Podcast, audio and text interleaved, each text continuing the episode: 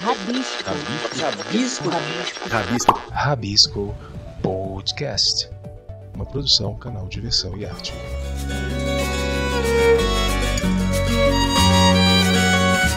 Adivinha o que primeiro vem amor ou vem din-din? Dindinha.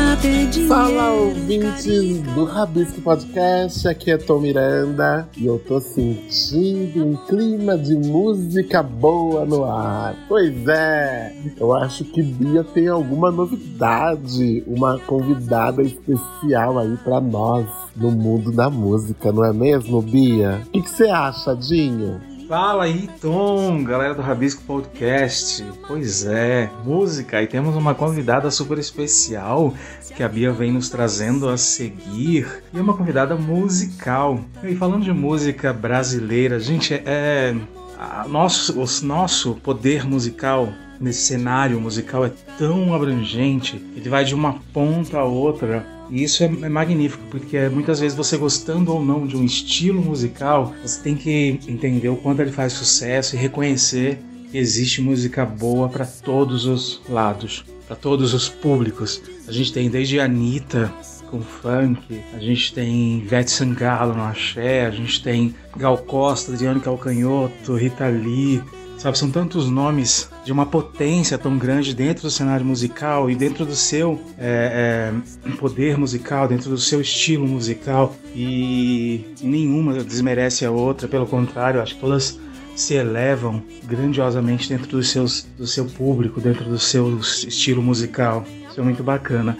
E voltando à convidada de Bia Ramstaller, eu estou muito empolgado e muito aguardando esse papo. E sem mais delongas, Bia, manda aí quem é que você convidou para esse papo bacana com a gente aqui. Fala Tom, fala Dinho. Bom dia, boa tarde, boa noite para quem está nos ouvindo aqui no podcast Rabisco. E realmente a gente tem uma presença muito especial no, nessa edição do podcast que é a presença da cantora Selmar. É, a gente chamou ela para um papo e a Selmar tem um olhar muito bonito e muito especial é, para a cultura, para a vida, para o mundo, é, para a sua própria trajetória, para a arte. E é esse olhar tão, tão diverso e tão, né, tão sem, é, sem barreiras que a gente traz aqui para essa conversa. Só que antes de chamá-la para para esse bate-papo, eu queria começar dizendo para vocês que ela, a Selmar, vai estar no Itaú Cultural fazendo um show voz e violão no dia 25 de abril agora. É um show no formato digital, então você pode assistir da sua casa. É só você entrar no site do Instituto Itaú Cultural, fazer a sua reserva de ingresso, ela já está aberta, já está rolando. Então corre lá, faz a sua reserva, é gratuito e você então no dia 25 de abril é, vai poder assistir na sua casa é, um show que é uma, uma, uma viagem por esses 20 anos de carreira da Selmar. E aí, né, aproveitando essa oportunidade, a gente trouxe a Selmar aqui para um bate-papo. É, Selmar é uma cantora mineira é importantíssima, ela tem uma, uma, uma identidade musical que é muito própria e muito, muito bonita. E ela já está com oito CDs, então acho que a maioria dos nossos ouvintes aqui, até pela, pela própria. Pelo, pelo, é, pela própria proposta de conteúdo que a gente traz aqui, possivelmente já conhecem seu mar. E se não conhece, procura, dá uma olhada no Spotify, dá uma. É, vale a pena, ter certeza que você vai se encantar com ela e a gente trouxe ela aqui para um bate-papo. Então eu queria primeiro agradecer, Selmar, a sua presença, é, a sua disponibilidade, o seu carinho com a gente e abrir essa conversa com uma pergunta é, bem. Acho que eu tenho perguntas bem filosóficas para te fazer, para falar a verdade. Então vamos lá. Eu queria começar te perguntando, é, fazendo uma, uma, uma, tentativa de leitura da sua obra, é, eu acho que o que parece é que essa obra de Selmar ela é universal ao mesmo tempo em que ela é também local. Ela tem raiz mineira, mas ela é de todo o Brasil. E ela extrapola, extrapola fronteiras para dialogar com a música que se faz no mundo inclusive pela própria experiência sua de vivência no, pelo mundo, né? As suas vivências, elas estão refletidas nas suas canções? Conta pra gente um pouquinho da sua trajetória. Eu acho que você falou bastante bem sobre a minha música. É, esse conceito né, do que é universal, do que é regional, do que é Brasil, do que é mundo, está ficando cada vez mais tênue, né? Essa linha que separa nós todos é, culturalmente, vamos dizer, desde que fomos é, misturados, né, com, com os, todos os nossos ancestrais africanos, com toda a cultura é, europeia, né, de Portugal, de Espanha, de Itália, de Japão, de tudo isso que é a, figura né, da, da pessoa brasileira e tudo isso que está na nossa cultura. Então, por exemplo, estando em Minas Gerais, tendo crescido aqui com as influências regionais que tenho, ao mesmo tempo minha mãe, é neta de, de, de filha de italianos, né? Eu sou neta de italianos, por um lado, por meu pai é, é, é negro, é mulato, enfim tudo isso já estava em mim, né? Desde pequena, todas essas influências. Então eu sempre tive um, uma atenção para os ritmos. Então eu me lembro de criança ficar olhando as folias de reis na rua por, por causa do ritmo, por causa da, da festa também e da, e da religiosidade, mas me interessavam aqueles, aqueles tamboristas, né? Os tambores e tal. Depois eu fui conhecer o Congado, depois eu fui entender de onde vieram essas manifestações aqui em Minas Gerais, de onde, por onde elas chegaram, né? Enfim, tudo isso. E depois eu fui para São Paulo, né? Com, com 20 e poucos anos, e São Paulo é outro mundo. e eu tive contato com muitas coisas e com a geração né, do é, Itamar Assunção, Zé Cabaleiro, Chico César. Eu, eu os conheci em São Paulo, né, nessa época que eu cheguei, mas também Miltinha Gilberto, que foi quem me, me apresentou para São Paulo, e ele é um violeiro, também conhecedor de muita coisa, me apresentou muita coisa. Então eu, eu diria que eu estava realmente muito aberta para tudo que, que chegasse para mim, até o momento que eu comecei a compor. Eu acho que ali, depois de muitos anos, eu comecei a perceber essas influências é, realmente na minha música. Tem também uma figura que eu acho que é muito importante na sua história, que é o Zé Cabaleiro. Ele tem uma importante participação, principalmente na sua primeira obra, Dindinha. Fala um pouquinho sobre esse encontro entre vocês. O Zé Cabaleiro chegou até mim quando eu morei em Belo Horizonte. Isso foi 1989, 1990. Eu tinha saído de Itanhandu, na minha cidade, e tinha ido para BH para fazer cursinho. E eu me matriculei numa escola de música chamada Fundação de Educação Artística. E lá comecei a conhecer vários músicos, né? Várias pessoas ligadas à música e por, por acaso eu conheci a Rossana de Celso, que na época também cantava e depois ela é, se assumiu e, e, e, foi por muitos anos a empresária do Zé Cabaleiro. Mas nessa época a Rossana cantava e ela fazia shows inteiros com o repertório de Zeca. Então o show, eu me lembro, chamava Mandando Bala. E ela me chamou para fazer vocais para ela na época. Então eu fui como vocalista, conheci muitas coisas do Zeca na, ainda inéditas. O Zeca ainda morava em São Luís, imagina. E depois ele veio para BH fazer alguns shows. Eu acho que a gente deve ter se encontrado, um passando. E mais tarde, quando eu fui para São Paulo em 95, eu pedi para Rossana então o contato dele, porque ele estava já morando em São Paulo. E Rossana me passou e eu cheguei e falei: Oi, Zeca, tudo bem? Eu sou amiga da Rossana eu tô querendo ouvir umas músicas. E ele, muito querido, me gravou algumas canções no, no Walkman. e eu fui para casa, comecei a estudar algumas canções. Assim, no meu primeiro show em São Paulo, eu acredito que foi o primeiro show é, realmente profissional, vamos dizer assim, porque eu cantava na noite, mas eu fui fazer um show no Sindicato dos Bancários. Eles tinham um espaço é, muito legal de shows e tal. E aí eu convidei o Zeca para assistir o show, o show. Zeca, Chico César, Tata Fernandes, eu lembro deles todos lá. E nesse show eu cantei uma ou duas canções de Zeca e ele disse que voltou para casa nessa noite e se inspirou a escrever a Dindinha, a canção Dindinha, por causa do show que ele tinha visto e das canções que eu cantei no show e, e de todo o astral que ele tinha sentido ali. Então foi assim que ele me entregou a Dindinha. Fui na casa dele, ele me entregou, disse: Essa é pra você. E eu fiquei muito emocionada, né, por vários motivos, até por ser uma canção inédita. E dali fomos para um festival, na época, chamado Festival de Avaré. Fui levar a Dindinha para concorrer nesse festival.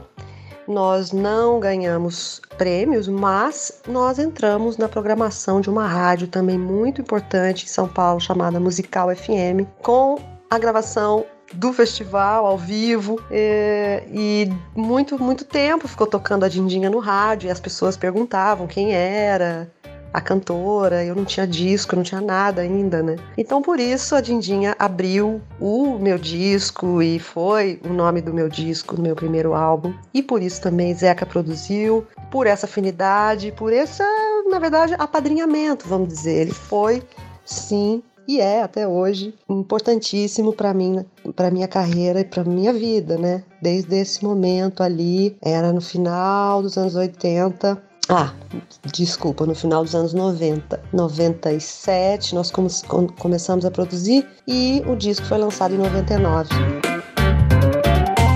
É, você tem uma experiência de composição de obras, assim, obras-primas mesmo, com parcerias à distância. Eu acho isso muito curioso. Como é que é esse processo e quem são esses parceiros que se aventuraram com você nessa experiência? Ah, interessante esse, esse tópico sobre as composições à distância, porque de verdade eu comecei a experimentar isso quando morei fora do Brasil. Eu morei na Holanda, uns seis anos. E quando cheguei na Holanda, eu me lembro que eu fiquei quase dois anos anos bastante quieta, sem conseguir compor. Eu sentia falta dos meus encontros musicais, né? Eu tinha uma vida muito rica em São Paulo, de saraus, de encontros, de trocas. Meus parceiros sempre foram da, da minha roda, né? E eu lembro que na Holanda eu fiquei muito tempo em silêncio e muito sozinha. Até que eu acho que o Facebook, o Instagram, não me lembro, mas o Facebook começou a ficar mais popular, as pessoas usando mais isso ali pelos anos é, 2009, 2010. 2010. E assim foi que eu comecei a pescar algumas poesias, alguns poemas de amigos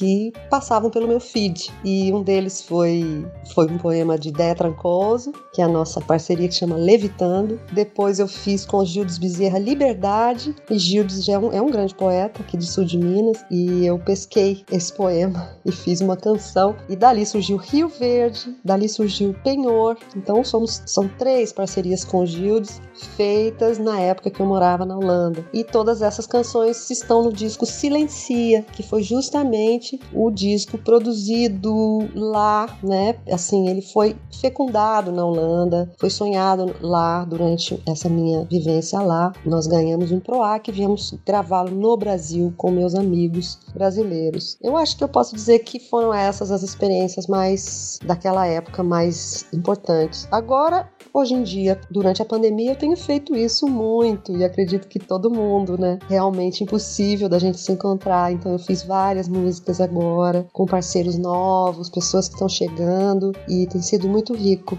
E seu Mar, o que de Minas não sai de você? Olha, Minas não sai de mim, né? É muito profundo. Eu acho que o que não sai de mim é o meu jeito de ver a vida, minha maneira de olhar para o mundo. É sempre uma visão de alguém que cresceu entre as montanhas, que cresceu sentindo o cheiro das estradas de terra, o cheiro do mato, o cheiro do, da vaca. cheiro do leite e ouvindo, né, todos esses sons que, que, que, existem aqui, pelo menos na minha região, né, no sul de Minas. Então, esse jeito de olhar a vida, eu sempre, sempre percebo é, esse olhar diferente, é, de dentro para fora, de coisas bem profundas para o mais amplo. É um jeito mesmo, né? Ser mineiro é um mistério. Para a gente fechar essa conversa linda que a gente teve aqui, é, eu queria te perguntar uma, uma questão que, que, né, que diz respeito a essa realidade vivida aí por todos nós. Acho que a pandemia nos levou obrigatoriamente de volta para casa. Como é que você tem lidado com esse período? Qual é né, o seu olhar para isso tudo? A pandemia forçosamente nos coloca em contato com a nossa solidão. Mesmo aqueles que têm companhia, acredito que estejam mais em contato com isso, né? Essa solidão humana mesmo, com esse trajeto, essa trajetória que fazemos aqui no planeta, sozinhos. E ao mesmo tempo conectados com tudo e com todos. Mas a grande arma é o entendimento do que a gente está fazendo aqui. Então, se a gente não for fundo nisso, não for buscar essa fonte do qual é o significado, tudo vai ser, tudo vai ser é, superficial, eu acho. Então, a minha grande pergunta e a minha grande busca durante este ano né, de pandemia é o que eu estou fazendo aqui e como eu posso é, continuar fazendo o que eu tenho que fazer. Já que agora não podemos mais fazer os shows, né? Que antes eu tinha uma impressão e uma quase certeza de que a minha missão era cantar e fazer os shows. Mas e agora que a gente né? Os cantores, os artistas não estão podendo ir para o palco. Qual é a nossa missão neste planeta agora? Então essa busca é muito solitária, né? Também eu tenho muitas perguntas ainda, algumas pistas do que fazer, do que, ser, do que eu posso fazer dentro da minha limitação. E uma grande luz que eu vejo nesse momento é, é aceitar aceitar todas essas, toda essa condição que o planeta é, até onde nós chegamos, né? Claro, a gente não pode aceitar tantas mortes que poderiam ser evitadas. Isso não pode ser normal, né? Mas essa doença, esse vírus, ele veio para colocar alguma luz para que a gente perceba coisas que a gente não estava querendo perceber e não estava querendo olhar. Mas eu tenho lidado, acho que assim como todos, de maneira misturada. Né? Horas eu tenho uma lucidez muito grande, horas eu tenho uma tristeza muito profunda, mas eu tenho uma fé nessa luz que está chegando, ela está chegando cada vez mais perto da gente, de cada um, e a gente vai poder é, vê-la depois e contar essa história. Nossos filhos, nossos. Enfim, eu tenho filho, né? Eu acredito que é muito importante estar aqui com ele agora, passando por isso, né? Eles vão ser aí a, o futuro. muito obrigada, Bia. Beijo para vocês. Nossa, Selmar, Queria te agradecer, assim, muitíssimo, muitíssimo mesmo por essa conversa tão, tão doce, tão sensível e, e tão bonita. É, eu tenho um carinho especial, né, vou falar aqui para todos, pela Selmar, é, porque acho uma artista absolutamente incrível, eu diria que é uma das grandes artistas que a gente tem no Brasil. É, ela tem uma obra que, assim, é, não adianta você conhecer um CD, você precisa conhecer todos. E, de preferência, assisti-la também, para você ter o conjunto da obra de Selmar. É, e é uma pessoa incrível que, assim, encontrei na vida, talvez 20 anos atrás, e ou um pouco, não sei, eu não sei fazer essa conta, mas quando ela chegou a São Paulo, e desde sempre ela teve essa essa essa beleza, essa sensibilidade, é, essa forma tão, tão doce de fazer. Eu não conheço uma pessoa que tenha tido contato com a obra dela e tenha me dito assim: ah, que legal. As pessoas ficam sempre muito é, emocionadas e encantadas. Então,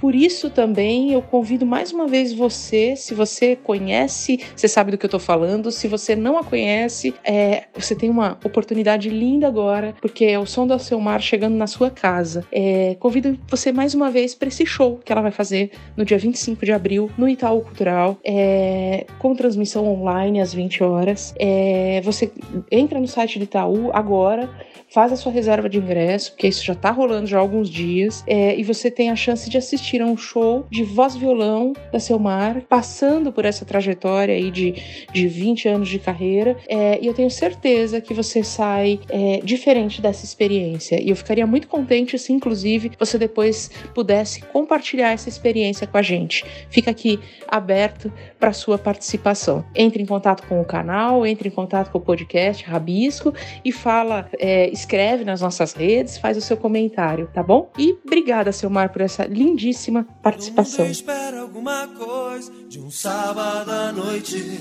Bem no fundo todo mundo quer zoar. Todo mundo sonha em ter uma vida boa. Sábado à noite tudo pode mudar.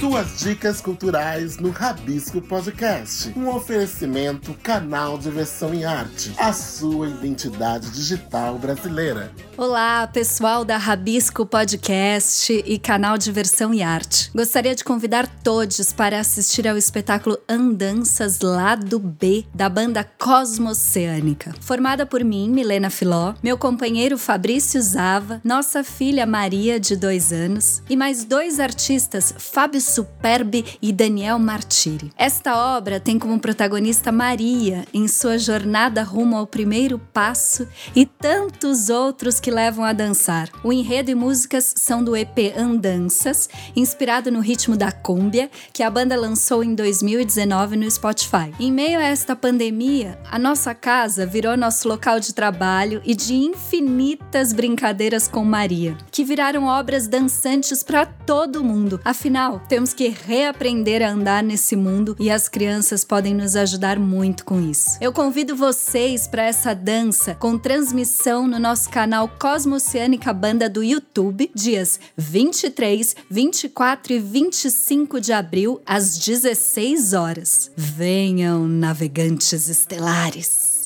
Olá, pessoal do Rabisco Podcast e canal Diversão e Arte. Gostaria de convidá-los para assistir o espetáculo Sede, que é um espetáculo que foi criado inicialmente como dança-teatro e que agora é transposto para a linguagem da videodança. Então, nesse espetáculo que a gente apresenta a partir de quinta-feira dessa semana no canal do YouTube do espetáculo, a gente utiliza as técnicas do cinema, do audiovisual e também procedimentos de criação da dança e do teatro para dar corpo a esse espetáculo. Ele foi criado pela Gabriela Alcofra, que é bailarina e intérprete do espetáculo, e foi criado a partir das experiências de maternidade dela, das experiências reais que ela viveu. Então nós partimos da exploração de momentos, de situações e de vivências dela descobrindo que estava grávida, da gestação, do parto e do puerpério para criar paisagens de dança, de vídeo e de teatro que a gente apresenta nesse espetáculo agora. Então, estão todos convidados a assistir com a gente.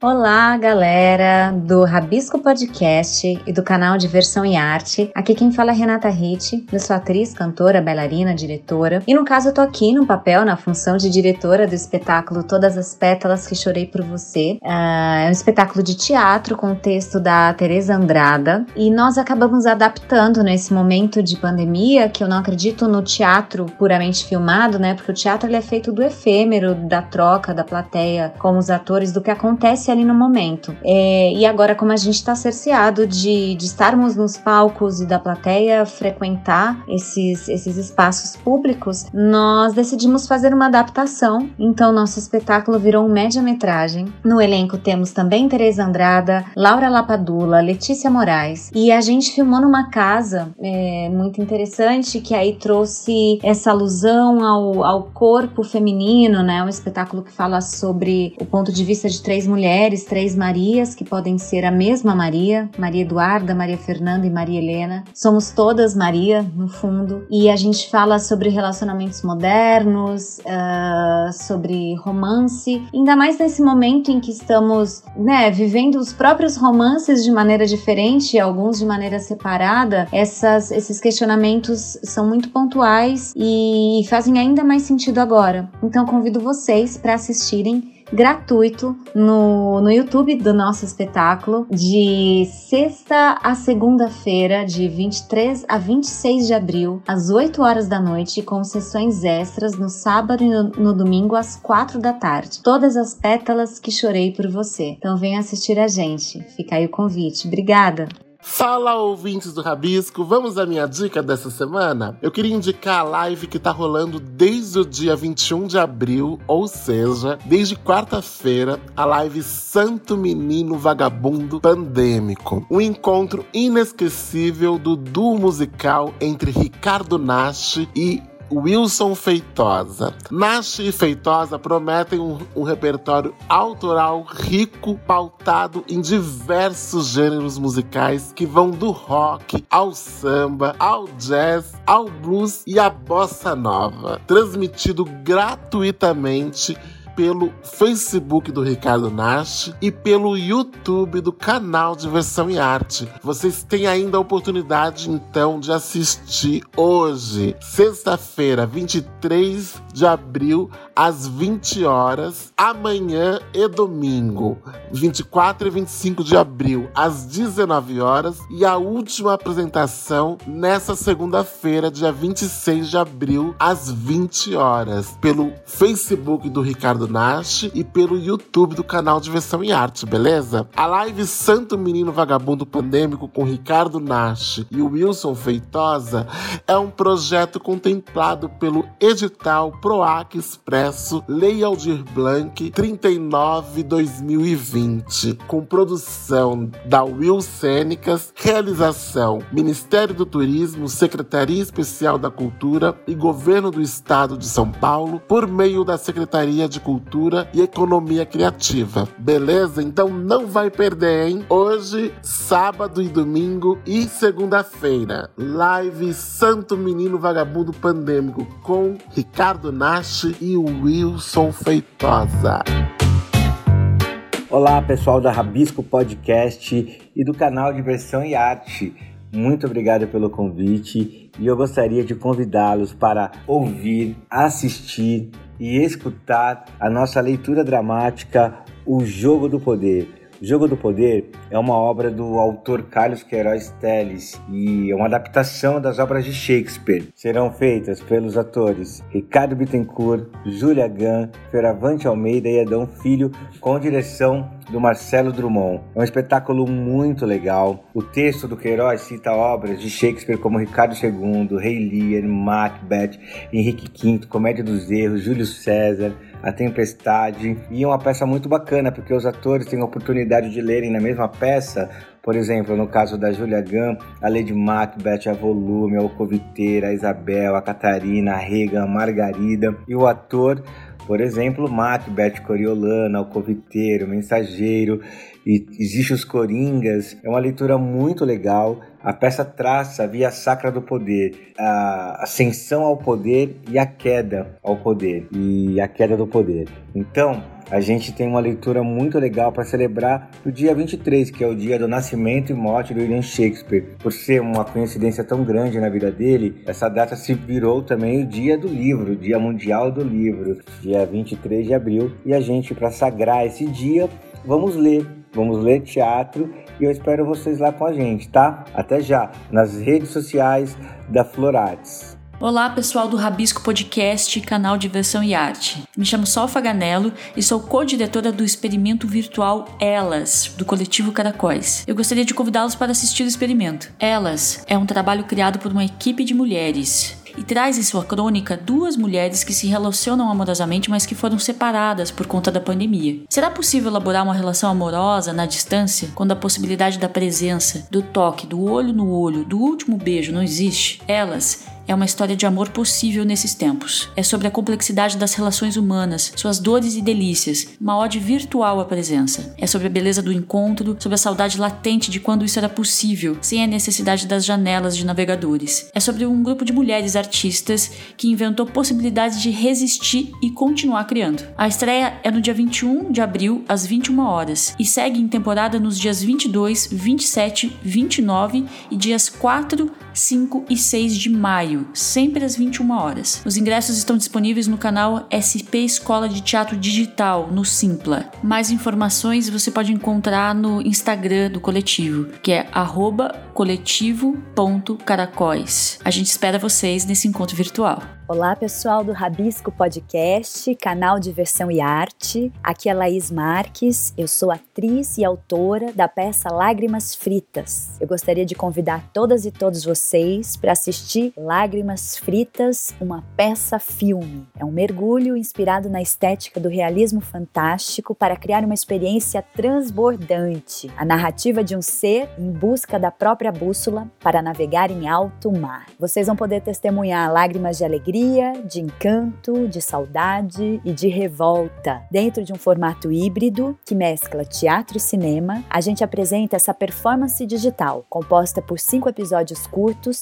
em que mergulhamos em fatos recentes, narrativas das minhas antepassadas e outras vivências recheadas de amor e poesia. Bom, Lágrimas Fritas tem direção do Bruno Perillo e sessões grátis, 23, 24 e 25 de abril, sempre às 11 e às 16. Tem duração de 45 minutos. A transmissão vai ser ao vivo pelo canal do meu YouTube, atriz Laís Marques, e os links para seis sessões já estão disponíveis na minha bio do Instagram, que é arroba duplo underline Laís Marques, duplo underline. Eu espero vocês. Tchau, tchau! Ô pai, bora de dicas, dicas, o que ver, o que assistir ainda no nosso clima de fica em casa.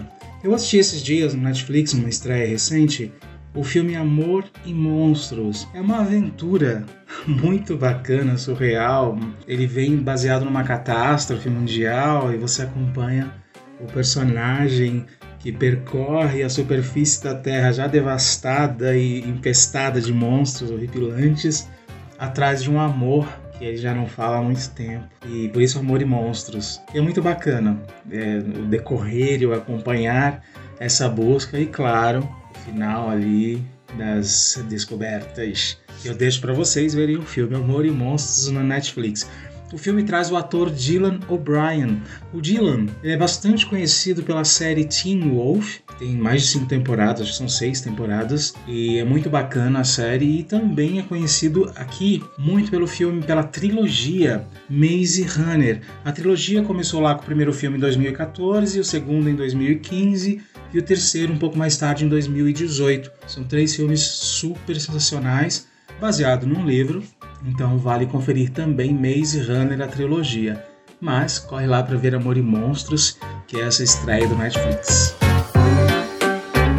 Fala pessoal do Rabisco Podcast, canal Diversão e Arte. Meu nome é Rafael Presto, eu sou dramaturgo do Coletivo de Galochas e eu tô aqui para convidar vocês para assistirem, ouvirem, apreciarem o espetáculo transmediático Mal Lugar. É uma distopia que faz a discussão sobre o suicídio e a falta de perspectiva. Nesse contexto de pandemia que a gente está atravessando, a gente transformou o Mal Lugar em uma audiolibras ficção, ou seja, a gente fez uma audioficção, uma radionovela, a partir da dramaturgia dramaturgia original. E, com o apoio do grupo Ramarias, criamos uma Libra Ficção, que é uma adaptação dessa narrativa para cultura surda, com o elenco atuando em Libras e visual vernacular, que é a poesia da cultura surda. O espetáculo vai ao ar daqui dois dias e fica em cartaz aí até dia 30 de abril. Vão todos os episódios ao ar, vão estar nas nossas redes sociais, YouTube, Spotify e SoundCloud das páginas do coletivo de Galochas. Estão todas e todos convidados a apreciar esse trabalho. Forte abraço para todo mundo aí, hein? Olá, ouvintes do podcast Rabisco. Eu sou Maria Júlia Pinheiro e eu quero convidar vocês para a palavra mais bonita. A palavra mais bonita é um espetáculo de teatro, performance, agora um pouco cinema, porque também é online, em que eu vou coletando as palavras mais bonitas das pessoas na plateia e escrevo poemas com elas. O espetáculo eu também conto a história do meu pai. O meu pai faleceu em 2018 e um ano antes dele falecer, ele perdeu a capacidade de falar. Então eu vou contando essa história enquanto eu coleto essas palavras como uma forma de homenagear a última palavra do meu pai, que eu não sei qual é, então eu tô tentando com todas. Eu espero vocês para que a gente é, faça esse espetáculo juntos. Ele acontece virtualmente do dia 20 ao dia 25 de abril, de terça a domingo, às 8 horas, no meu canal de YouTube, que é Maria Júlia Pinheiro, Júlia com G. Um beijo, muito obrigada e eu espero vocês. Olá, ouvintes do Rabisco Podcast. Eu sou Suzana Muniz. Eu sou Mal Machado e nós somos do grupo Lunar de Teatro. A gente queria convidar vocês para assistir O Homem do Besouro, uma peça audiovisual com estética surrealista. A peça fala da relação de um homem e de um besouro no confinamento de um apartamento, guardando, portanto, fortes semelhanças com essas situações que a gente está enfrentando atualmente diante do isolamento imposto pela pandemia. O texto fala da ausência de afetos, de medos, de incertezas, mas sempre de um jeito leve e bem-humorado. O Homem do Besouro fica em cartaz do dia 28 até o dia 30 de abril com duas sessões. A primeira às 7 e a segunda às 8 e meia da noite. Sempre no YouTube da companhia. Os ingressos são gratuitos e para mais informações é só acessar o Instagram, arroba Grupo Lunar de Teatro. A gente aguarda vocês na nossa plateia virtual. Tchau. Tchau.